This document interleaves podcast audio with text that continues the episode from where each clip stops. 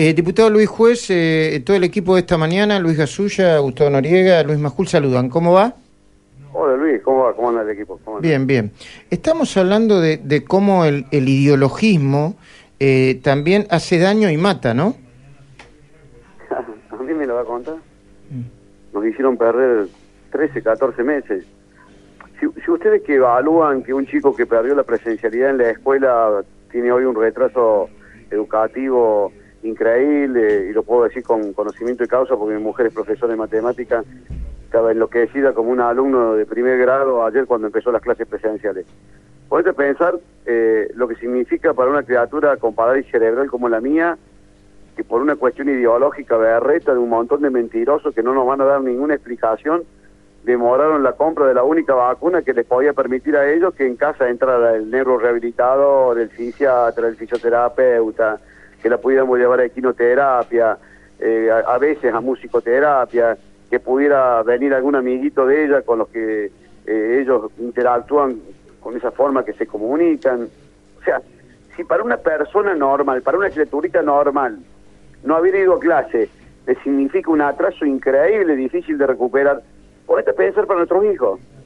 ¿Por qué? Porque a Máximo, a Cristina, a Alberto, a Bisotti, antes en lo anterior impresentable ministro de Salud Ginés, decidieron darle eh, contenido ideológico a un tema estrictamente científico.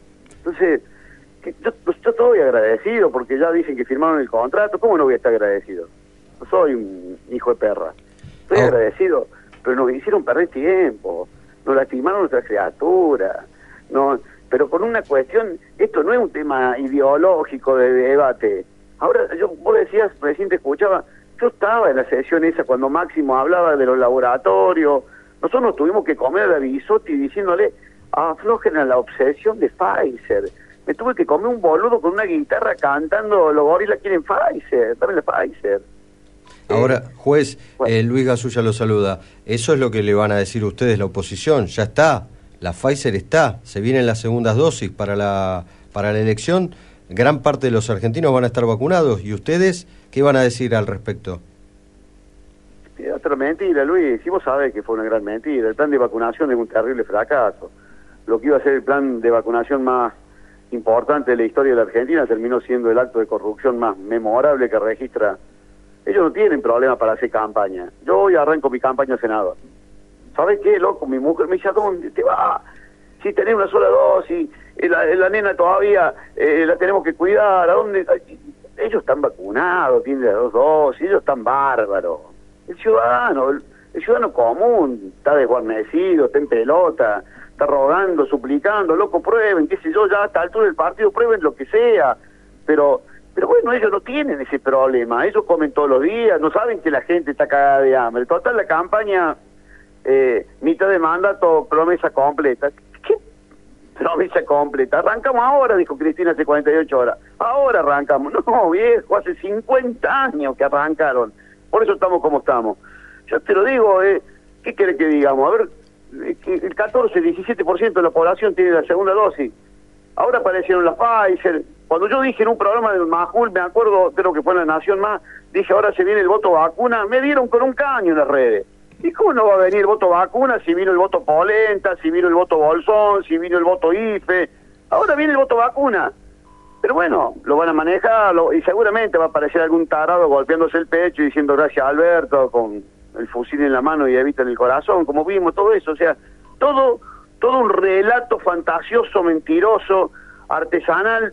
Acabó todo, ya no hay más pandemia, ahora ya estamos de campaña. Entonces ellos que están vacunados con doble dosis están a full, dando vueltas por todos lados esa es la realidad de la Argentina. Por eso, por eso muchas veces yo digo, me voy al pasto, tengo que tratar de controlarme porque digo claro. cosas que después me dan vergüenza, claro. mi mujer me caga pedo, pero, pero, pero tengo bronca, ¿viste? ¿Cómo no va a tener bronca si estos tipos de todo quieren hacer un debate ideológico, inclusive berreta? Porque si fuera un debate ideológico yo me lo banco, pero no me venga a correr con ideología berreta cuando el tema no tiene no tiene contenido claro. ideológico, tiene claramente o soy eficiente o soy un inútil. Y si soy un inútil, reconoce, mira, la verdad esto no lo sé hacer, tendríamos que haber puesto realmente científico y no un montón de punteros políticos en el Estado. Eh, el Gustavo Noriega, te escucha el diputado eh, Luis Juez. Sí, buen día, Luis. Eh, es claro que usted está enojado y con razones Ahora, ¿cómo ve a la sociedad? ¿Está igual de enojada? ¿Va a haber algún tipo de reacción probablemente en las elecciones? ¿Qué, qué sentimiento tiene respecto? No, sé, sí, claro que la gente está enojada, pero la gente no tiene tiempo de pensar en estas cosas. La gente está, está, sin comer, la gente está sin laburo. La gente, aún el que tiene laburo, sabe que el mes pasado cobró más que este mes, porque la plata se le pulveriza en el bolsillo. El tipo que no consiguió laburo, lo que está haciendo, viendo cómo hace para manotear un plan. Ellos lo saben muy bien, los que administran los estados lo saben muy bien, saben del clientelismo político. O sea, qué sé yo, yo, yo me había imaginado otro, y nosotros tampoco hemos estado a la altura de las circunstancias, ¿qué quiere que te diga? Nosotros tampoco, viste, por ahí podríamos haber sido un poco más inteligentes, menos vanidosos, más más pícaro para, para articular eh, una sola una sola idea para, para ir a chocar, eh, armar un buen equipo, y armar un buen equipo, a mí no me mandé el arco si tengo un metro veinte, ¿viste? Y no, tampoco nos faltó capacidad, inteligencia, conducción, liderazgo, ¿cómo no de decirlo? ¿Qué quiere que te diga? ¿Cómo no de decirlo? La verdad que yo me imaginaba, nadie pensaba en Córdoba que íbamos a terminar con cuatro listas. Mm. Me había imaginado una campaña, habíamos ideado con nuestros amigos, decíamos, vamos por acá, un juez para Cristina, y eludió Comodoro Pipe, no lo va a poder eludir el Luis Juez en el Senado. Y me tengo que poner a pelear 40 días con un montón de tipos, amigos, a los que quiero, valoro, pero no nos pudimos poner de acuerdo por estupidez. Entonces también, viste, te digo, todo contribuye a los que tienen el aparato puedan estar mucho más cómodos, siempre mucho más cómodos. Eh, Luis Juez, como siempre es un eh, placer hablar eh, con vos. Una última pregunta, ahora está llegando Eduardo Feynman, vamos a, hacer el pase que hacemos todos los días. ¿No, ¿No le están dando de comer un poquitito también al, kirchnerismo con esta con estas peleas intestinas, Facundo Manes, este, Lilita Carrió? Eh, no, no, ¿De alguna manera no están permitiendo que el kirchnerismo se, se frote las manos con esto? De comer, Luis, desayuno, merienda, almuerzo y cena.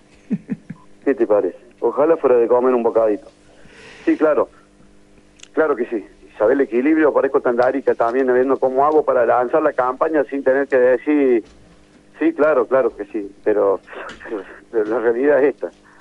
Pero sí, sí, sí, se lo hacemos muy fácil. Estos guasos tienen una suerte, mira, los guasos tienen, tienen una suerte, pueden ser inútiles y gobernar, pueden ser ineficientes y tener el Estado en sus manos, pueden cometer todas las cagadas y volver siempre, pueden robar y no ir presos, tienen una suerte e inclusive pueden ser el peor gobierno de la historia y nuestras contradicciones hacen que todo eso se disimule.